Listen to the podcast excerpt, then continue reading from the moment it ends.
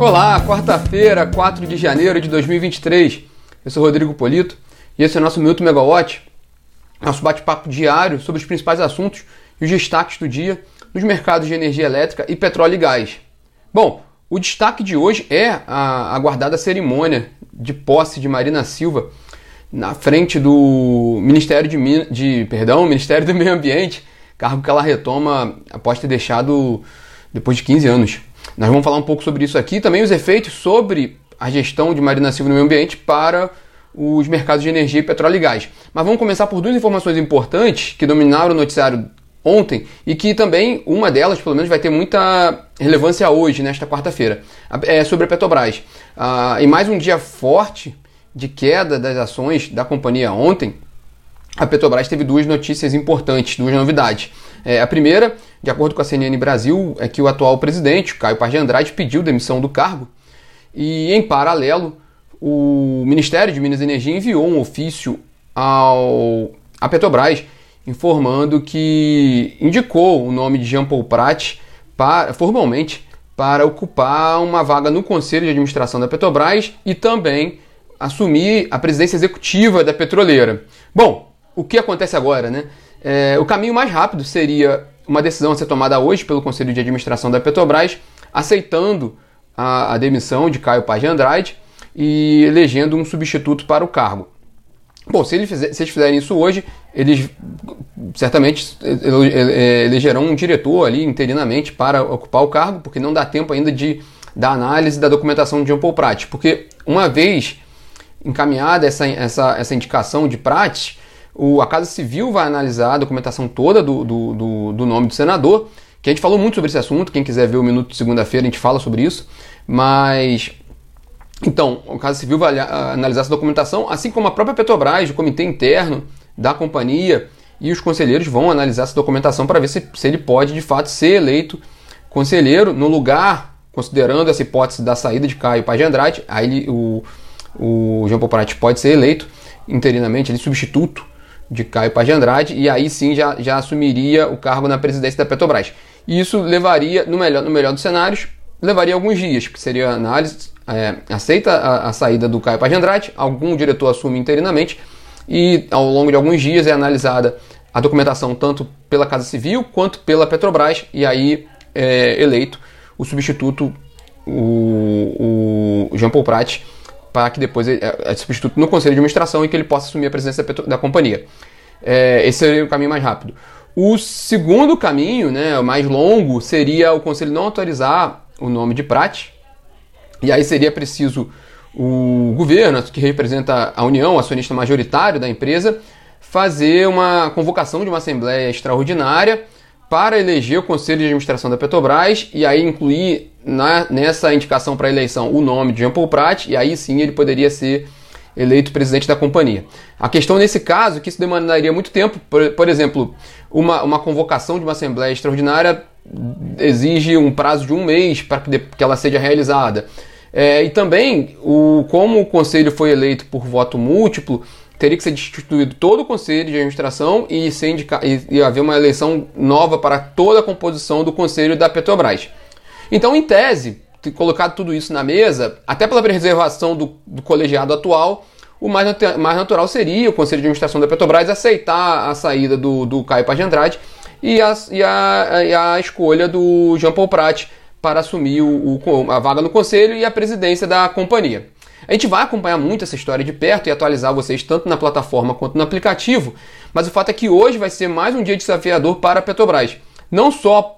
com relação a essas incertezas em torno da gestão da companhia, que, que geram uma, uma, uma apreensão no setor, mas também porque o preço do petróleo Brent está caindo novamente hoje, caindo mais de 2%, que é o, o, o preço de referência para a Petrobras. Então a Petrobras também fechou ontem, como a gente falou, um dia de queda forte das ações. Então hoje vai ser mais um dia desafiador para a petroleira. E o segundo destaque do dia de ontem foi a fonte solar, que ultrapassou a eólica e atingiu agora o posto de segunda maior fonte de energia do país, atrás apenas da hidrelétrica. Segundo a Absolar, a Associação Brasileira de Energia Solar Fotovoltaica, um levantamento feito pela associação com base em dados da Agência Nacional de Energia Elétrica, a fonte solar hoje tem quatro, quase 24 gigawatts de capacidade instalada, são 23,8, somando tanto fonte centralizada quanto geração distribuída. E outro dado importante sobre a fonte solar é que também a gente, a gente informou nessa semana sobre o, as previsões do ONS, do Operador Nacional do Sistema Elétrico, com relação à expansão da geração distribuída, que deve alcançar quase 30 gigawatts de capacidade até o fim de 2026. Isso já tem gerado ali uma certa preocupação, tem todos os benefícios, claro, da fonte e dessa, dessa, dessa dessa, dessa nova oportunidade para o consumidor de energia poder gerar sua própria energia, mas isso gera uma complexidade maior com relação à operação do sistema. Não à toa, a partir desse ano, o ONS pode considerar a fonte, a, a questão da geração distribuída nos modelos computacionais do, de operação do sistema, o tradicional, o New Wave, o DCEM e o Decomp. É, a gente tem a explicação também sobre esse assunto na plataforma. Mas vamos para hoje né, é, além dessa expectativa toda com relação à Petrobras, mas o destaque é a aguardada cerimônia de Marina Silva no comando do Ministério do Meio Ambiente. Ela volta ao cargo 15 anos depois de ter renunciado,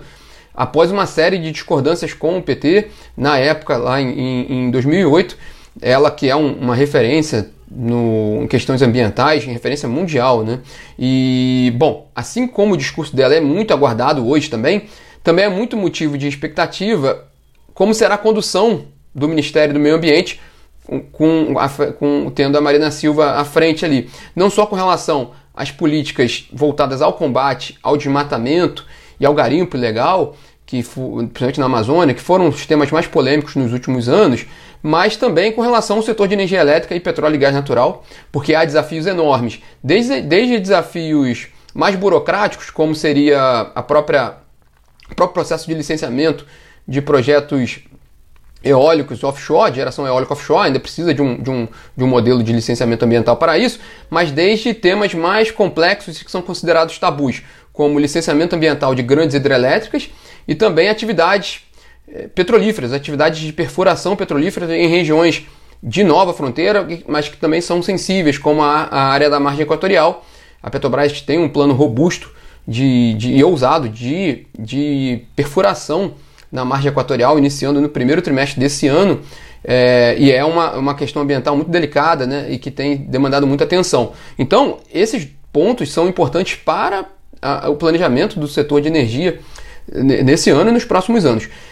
O, o discurso da Marina Silva, a formação de sua equipe, que ainda não tem os nomes definidos, e também as primeiras decisões que a gente acompanhar do Ministério do Meio Ambiente vão dizer muito sobre o que a gente pode esperar para a indústria de energia e a indústria de petróleo e gás no país. Sobre o governo, é, só uma atualização de, uma coisa, de um assunto que a gente falou muito ontem, sobre o Ministério de Minas e Energia e a formação do, da, do secretariado. É, ainda há muita, muita informação no, no, mercado, muita especulação, mas o fato é que ainda não, foi, não foram anunciados os principais nomes de secretário executivo e de secretários das principais